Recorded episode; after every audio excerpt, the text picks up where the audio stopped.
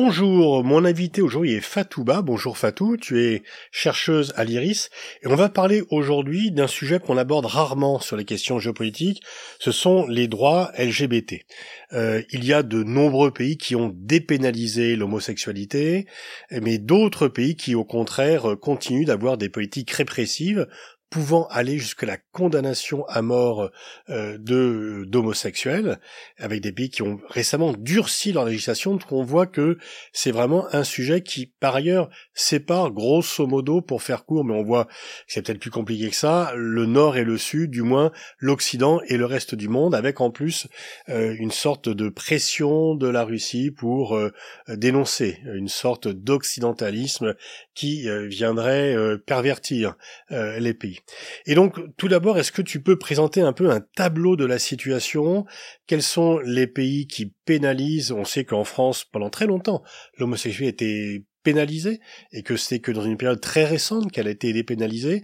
Donc, quel est l'état du monde par rapport aux questions LGBT Bonjour Pascal, merci. Alors, ce qu'il faut comprendre, c'est que euh, la pénalisation ou la dépénalisation, ce n'est pas forcément un indicateur euh, dans la mesure où partout dans le monde, globalement, on estime que euh, les populations vivent des stigmatisations, discriminations, rejets, isolement en fonction de leur identité de genre et ou de leur orientation sexuelle.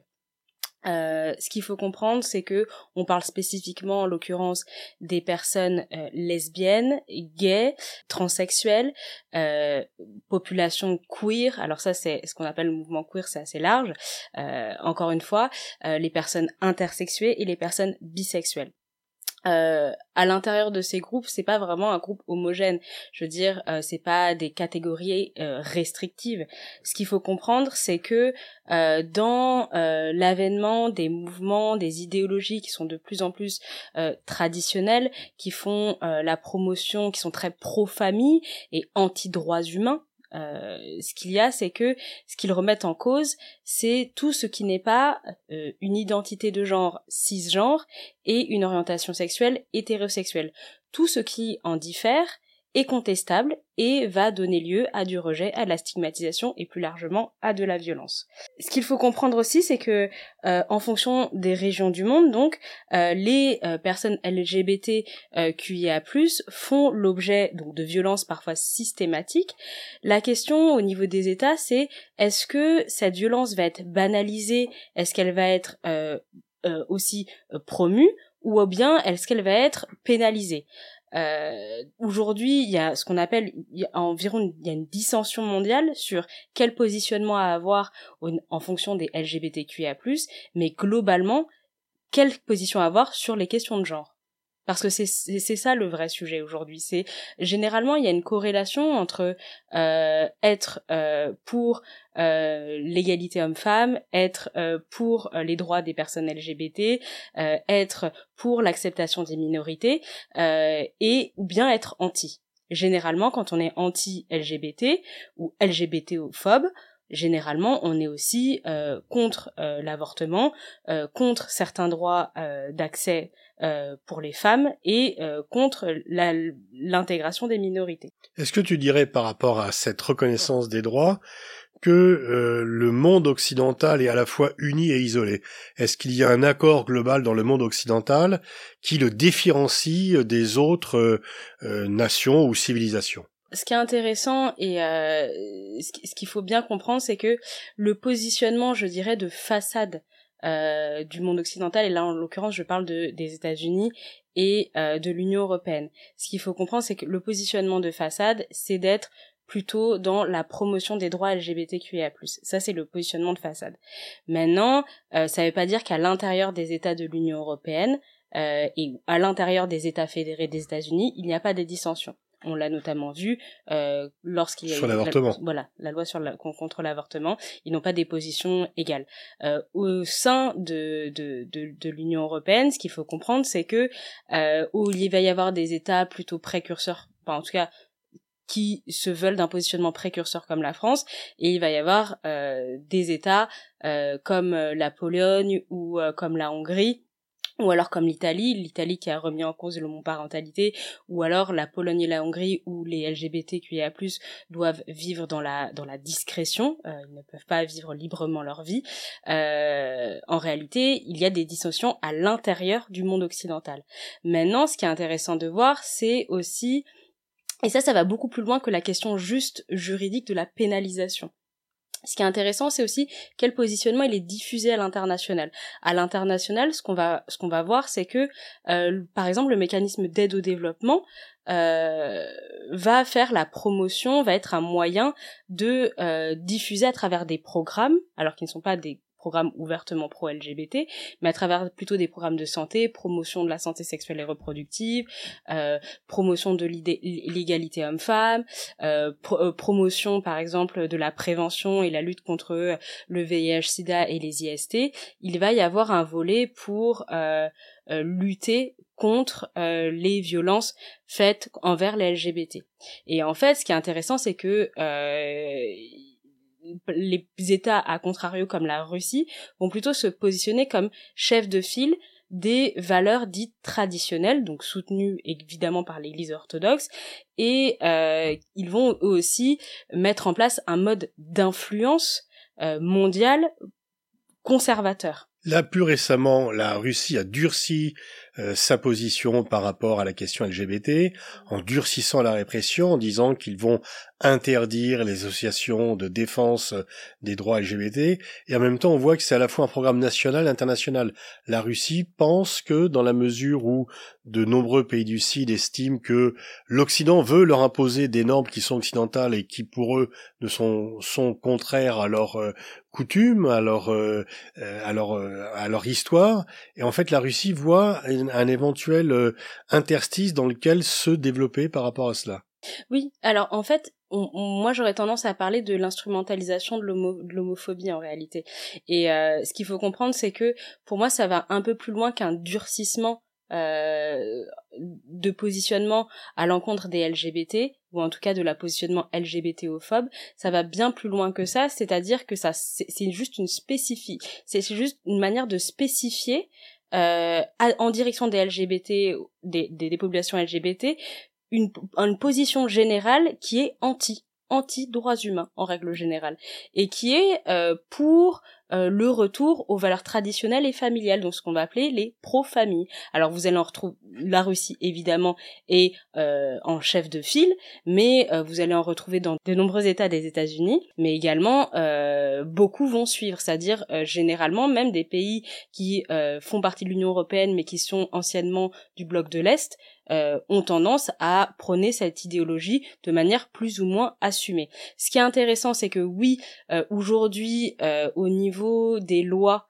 en Russie, il y a un durcissement, euh, il y a aussi une répression policière quasi systématique en direction des lieux de rencontre homosexuels, donc ça va bien plus loin que euh, euh, la remise en question des libertés d'association et de réunion et même des libertés d'expression, c'est-à-dire qu'aujourd'hui, juste parler des LGBT en Russie, c'est faire de la propagande, faire de l'association euh, pour les droits des LGBT, c'est considéré comme de l'extrémisme, mais aussi les lieux de rencontre. Tout ça en direction d'une idéologie qui est pro-famille.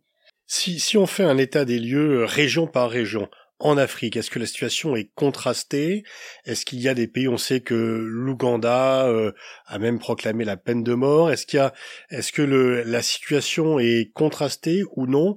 Et est-ce qu'il y a des pays qui interdisent tout en étant plutôt laxistes dans l'application de l'interdiction et d'autres qui seraient plus militants et beaucoup plus répressifs? Alors, ce qui est intéressant en Afrique, c'est que euh, cette diffusion euh, de euh, la promotion des droits des LGBT venant de l'Occident, donc notamment, comme je le disais, à travers des, des programmes d'aide au développement où, soyons, soyons honnêtes, les pays africains sont, les, sont majoritairement récipiendaires de cette aide euh, venant de l'Occident. Ce qui est intéressant, c'est que euh, ce mécanisme de diffusion, ils vont le voir plutôt comme euh, une posture, en tout cas un mécanisme post-colonial. C'est ça le problème, c'est que c'est pour eux c'est un dispositif post-colonial et la, réaction, la réaction première de la part des sociétés, des États d'ailleurs, c'est de s'y opposer. Donc de s'y opposer comment? En même temps qu'il existait déjà euh, au sein des structures sociales africaines des LG, on dirait pas LGBT, mais en tout cas des formes d'homosexualité ou en tout cas plusieurs formes d'identité de genre. de la même manière, il y avait des mécanismes de répression déjà existants, qui étaient des mécanismes plutôt locaux. Maintenant, là où c'est intéressant, c'est que les États africains commencent à prendre en charge cette question via une pénalisation et via des mécanismes juridiques, ce qu'a fait l'Ouganda notamment. Comment faire? Parce qu'il y a à la fois pour les pays occidentaux le fait de ne pas renoncer euh, à ce en quoi ils croient et bon la défense des droits qui paraît une évidence pour eux et en même temps avec ce piège de vouloir imposer et de plutôt parfois braquer comment pouvoir avancer sans donner l'impression qu'on fait la leçon euh, aux autres pays et que ça participe parce que les pays du Sud ne veulent plus qu'on leur dise comment faire, euh, quelles sont les bonnes pratiques et les mauvaises pratiques, ne veulent plus être lecturés comme on dit. Donc comment faire concrètement pour avancer, pour inciter euh, sans donner le sentiment qu'on impose dans un sentiment de supériorité morale par rapport à ces pays du Sud et notamment africains?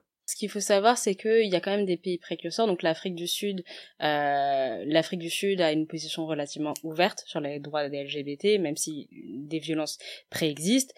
Euh, il y a quand même des marges de la fierté qui sont organisées. C'est les premières sur le continent notamment. Ce qu'il faut comprendre aussi, c'est que euh, ce n'est pas parce qu'il y a une pénalisation ferme que euh, il y a forcément une application de la loi. Je prends le cas par exemple de la Mauritanie. La Mauritanie, euh, si on se parle très franchement, il y a une, le, le, la pénalisation prévue pour euh, à l'encontre des personnes ayant des pratiques dites homosexuelles euh, sont très lourdes. C'est-à-dire, ça peut aller jusqu'à jusqu'à la peine de mort, ça peut aller très très très très loin. Cependant, on, on se rend compte qu'au niveau de l'application, euh, on, on, fait, c'est très très rarement euh, le cas. Donc en fait, euh, les LGBT ne vivent pas comme Monsieur et Madame tout le monde en Mauritanie. Ils vivent de manière discrétionnaire. Cependant, discrète plutôt. Oui, voilà, mm. exactement. Ils vivent de manière très discrète, très cachée, avec leur propre réseau interne. Mais euh, ça ne veut pas dire qu'ils ne peuvent pas vivre. En tout cas, avoir une. Est-ce qu'à les pays africains, on peut s'afficher comme homosexuel? C'est très rare. C'est très rare. Par contre, là où c'est intéressant et là où euh, la question était très intéressante, la, la, première question que tu as posée sur euh, comment euh, réussir à promouvoir les droits des LGBT sans imposer lorsqu'on vient de l'Occident, c'est que euh, le mécanisme qui fonctionne, c'est soutenir les organisations de la société civile. C'est-à-dire que euh, c'est pas parce qu'elles sont forcées forcément, elles ne sont pas forcément formelles, elles peuvent être informelles, ces organisations de la société civile. Euh, elles peuvent être aussi cachées, c'est-à-dire avoir une façade euh, sur, euh, par exemple, faire des activités en lien avec la SSR, donc la santé sexuelle et reproductive, des activités en lien avec la lutte contre le VIH/SIDA, des, des, des, activités en lien avec, je sais pas, la, la, santé des femmes, mais à côté de ça, avoir un volet d'activité qui va vers la des conditions de vie des personnes LGBT. Et en tout cas, là où elles sont intéressantes, euh, c'est que elles vont travailler en palliatif aux États qui ne fournissent pas forcément des services de prévention et euh, de santé euh, aux personnes LGBT et à la population en général. Et elles, elles vont se saisir de la question euh, et travailler avec les communautés. Donc oui, effectivement, il y a un moyen d'action. Ce moyen d'action, c'est soutenir les organisations de la société civile africaine qui sont déjà présentes et qui travaillent déjà sur ces questions et qui sont en capacité aussi de fournir une expertise sur le contexte et sur les, les problématiques. Plus une aide discrète que des déclarations fracassantes. Exactement. Et les déclarations euh, en disant euh, vous n'êtes pas dans le bon chemin, vous êtes euh, répressif, vous êtes rétrograde, vont plutôt susciter des réactions contraires à celles espérées.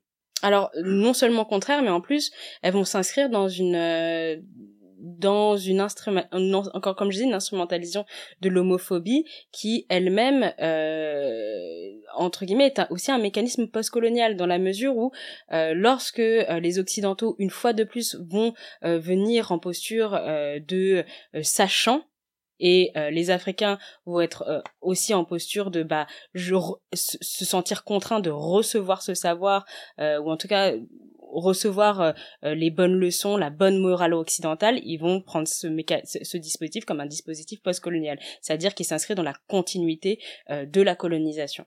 Donc en fait, euh, il y a une volonté aussi, je pense, pour les pays africains de s'affirmer, d'affirmer leurs lois, euh, d'affirmer aussi euh, des valeurs traditionnelles et, et conservatrices. Ils, ils, se retrouvent notamment partiellement bien avec la Russie puisque pour eux ce, cette idéologie pro-famille euh, avec un modèle patriarcal euh, correspond à de nombreuses nombreux États africains et de nombreuses sociétés. Mais ce qu'il faut savoir c'est qu'il y a aussi des dissensions à l'intérieur des sociétés africaines. Et dans le monde arabe?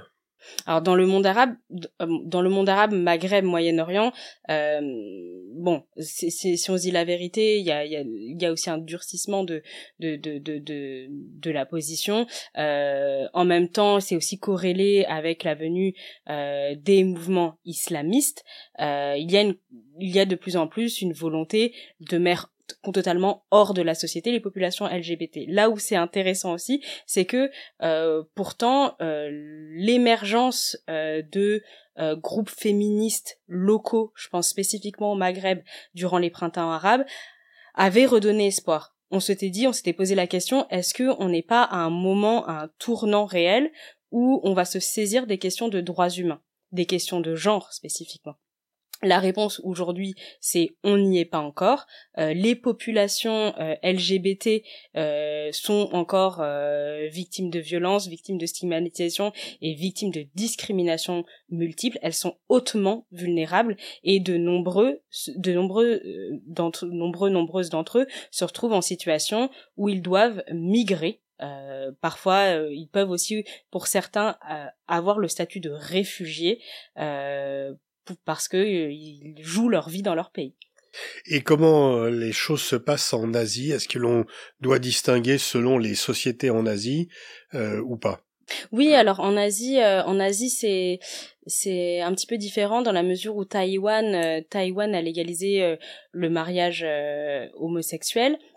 Là où c'est intéressant, c'est que le Népal vient de suivre aussi. On, on, on s'y attendait pas, pourtant le Népal suit la mouvance, euh, souhaite être aussi un pays précurseur. Oui, alors que c'est pas un pays économiquement développé comme Taïwan. Oui, c'est là où c'est intéressant, c'est-à-dire que euh, je pense que hum, je, suis pas une spécialiste de l'Asie, mais là où c'est intéressant, c'est que euh, il y a eu un travail et il faut et ça c'est aussi intéressant, c'est que dans tous les pays qui sont arrivés à euh, améliorer les conditions des LGBT, améliorer euh, l'accès aux droits des LGBT. Là où c'est intéressant, c'est que c'est toujours venu de la part des associations, des mouvements, des organisations de la société civile. Donc on peut envisager qu'au Népal, euh, les organisations de la société civile et les associations sur place ont eu un rôle à jouer à ce moment-là pour faire changer les lois. Donc en fait, selon euh, dès qu'il y a un tissu associatif plus développé, les droits sont beaucoup plus euh, protégés que lorsqu'il n'y a pas ce tissu associatif.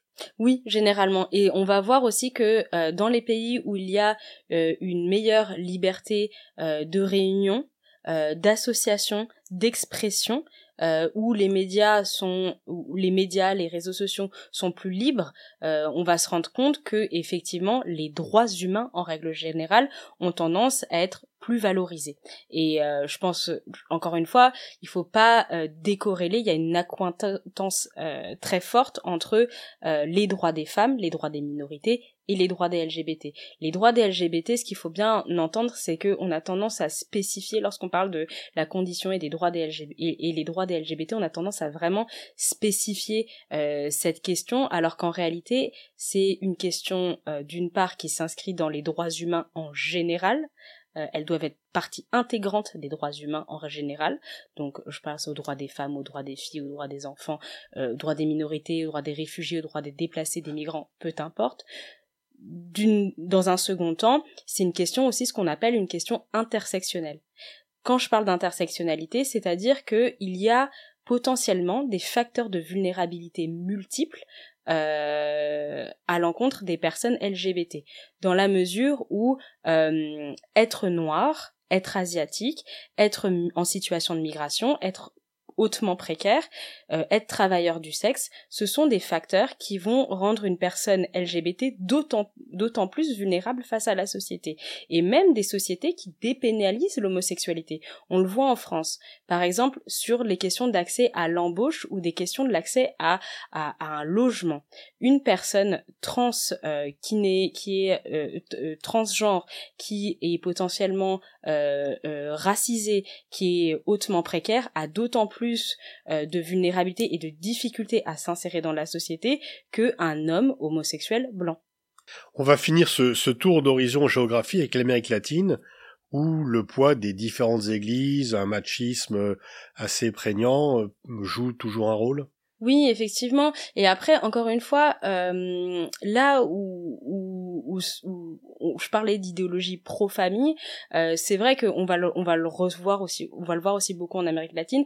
On voit aussi que euh, il y a eu de nombreuses personnes, notamment des personnes transgenres, qui ont migré de l'Amérique latine vers les pays occidentaux euh, pour plusieurs raisons, essentiellement pour des raisons économiques, mais aussi pour des raisons liées à la stigmatisation. C'est ça. Donc en fait, euh, elles espèrent euh, arriver aussi beaucoup en Occident avec avec ben des conditions meilleures, mais parfois beaucoup ont du mal à s'intégrer, ont du mal à recevoir l'aide nécessaire, et pour beaucoup se retrouvent dans le circuit du travail du sexe. En Amérique latine, il y a alors en fonction des pays, hein, c'est pas tous les pays d'Amérique latine, il y a des pays plus ouverts que d'autres, mais euh, dans de nombreux d'Amérique latine qui sont euh, pro-famille ou euh, qui sont voilà pas forcément dans une pénalisation des LGBT, mais qui sont parfois dans une discrimination, une stigmatisation automatique de, de, ces, de ces populations. Euh, ce qu'on va retrouver beaucoup, c'est euh, un isolement. Euh, c'est ce qu'on retrouve aussi dans les parcours de vie des personnes LGBT qui sont dans des pays où ils ne sont pas acceptés et parfois même dans des pays qui s'affichent euh, comme acceptants mais qui ne le sont pas vraiment, c'est l'effet de l'isolement. L'isolement, euh, c'est quelque chose qui est très difficile, qui revient régulièrement. C'est le fait qu'une personne soit bannie de sa famille, euh, qu'il soit vu comme un paria. S'il y a des valeurs religieuses, euh, on va le voir comme une personne qui ira directement en enfer, donc qu'il n'a même pas de raison de vivre.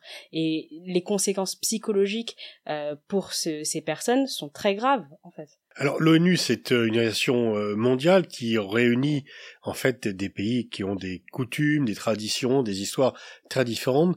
Comment l'ONU fait euh, par rapport aux questions LGBT Est-ce qu'elle s'en occupe?